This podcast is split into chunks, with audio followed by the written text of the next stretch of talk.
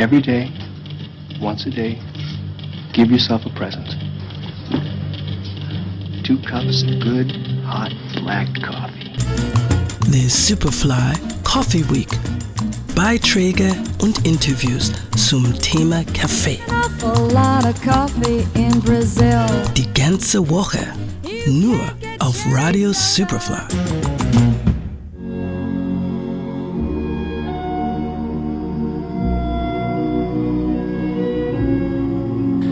Kaffee ist für viele von uns ein zwingend notwendiger Plotpoint in der Dramaturgie des Tages. Die Handlung ändert sich von Ich muss weiter schlafen zu Ja, ich kann.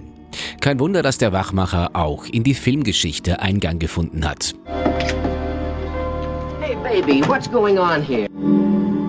Eine der berühmtesten Eingangssequenzen, die ohne Kaffee niemals ihre elegante Nonchalance entwickeln hätte können, ist die von Breakfast at Tiffany's. Audrey Hepburn steigt nach durchgefeierter Nacht aus einem Taxi und zaubert aus einer Papiertüte ein Croissant und einen Pappbecher mit Kaffee hervor, den sie genüsslich trinkt, während sie die Auslage der titelgebenden Nobelboutique mustert. Henry Mancini bekam 1962 den Oscar für den besten Filmsong und den besten Score. Ist mein Kaffee fertig? Das Wasser kocht schon.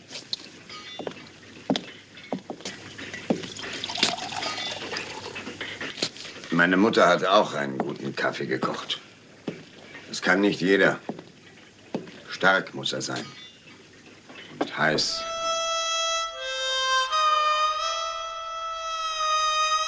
...1968 serviert Claudia Cardinale dem heldenhaften Outlaw Jason Roberts alias Cheyenne eine Tasse starken Kaffees im Kultwestern Spiel mir das Lied vom Tod. Der Kaffee wird einer der letzten kleinen Genüsse von Cheyenne, für den er in für Westernhelden dieser Ära typisch stoischer Manier Attribute findet. Peut-être qu'un objet est ce qui permet de relier, de passer d'un sujet à l'autre, donc de vivre en société. Zum intellektuellen Katalysator wird der Kaffee in Jean-Luc Godards Meisterwerk Zwei oder drei Dinge, die ich von dir weiß. In der für Godard typischen Erzählweise hören wir einer Nebenfigur beim Denken zu, die in flüsterndem Off das Metathema des Films erörtert, während sie bedächtig ihren Kaffee rührt. Der sich in der Tasse drehende Kaffee wird in diesem Kontext auch zur visualisierten Abwärtsspirale der Protagonistin. Coffee, yeah. Go for coffee. Okay, man. Come on, have some coffee, yeah. Okay, coffee beers. Im Episodenfilm Coffee and Cigarettes versammelt Regisseur Jim Jarmusch eine illustre Besetzung von Persönlichkeiten aus Musik und Film um den Kaffeetisch, an dem sie so unterschiedliche wie amüsante Dialoge austragen. Legendär etwa wie ein kindlich motivierter Iggy Pop einem grummeligen Tom Waits einen neuen Schlagzeuger einzureden versucht. You think I need a professional drummer? Like I'm not good enough? What are you talking about? No, no, but I'm just, you know, it's a musician. I thought, I just want to tell you about this guy. It'd be great, man. I mean, you know, it's like hard and industrial and he's beaten, you know, and I just thought, wow. Well, you know, what, what are you trying to tell me? I need a drummer? Und vor zehn Jahren erscheint der deutsche Film Oh Boy mit Tom Schilling als planlosem Studienabbrecher, der als Running Gag während des ganzen Films versucht, eine Tasse Kaffee zu trinken, was unter anderem an der fehlenden Kohle scheitert. Kaffee zum Mitnehmen, bitte. To go, ja?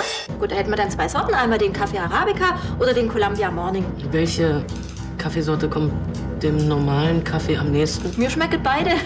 Gut, dann nehme ich den äh, Columbia. Alles klar, 3,40 Euro bitte. 3,40 für, einen, für einen normalen Kaffee? Ach, das ist der Columbia. Tja, auch die Filmgeschichte wäre also ohne die Bitterstoffe aus dem Kaffee um einiges weniger süß. Hoffentlich hat euch der Beitrag dazu inspiriert, den ein oder anderen Klassiker anzuschauen und wenn nicht, dann zumindest zur nächsten Tasse Kaffee. Johannes Raumberg, Radio Superfly. The Coffee Week on Radio Superfly.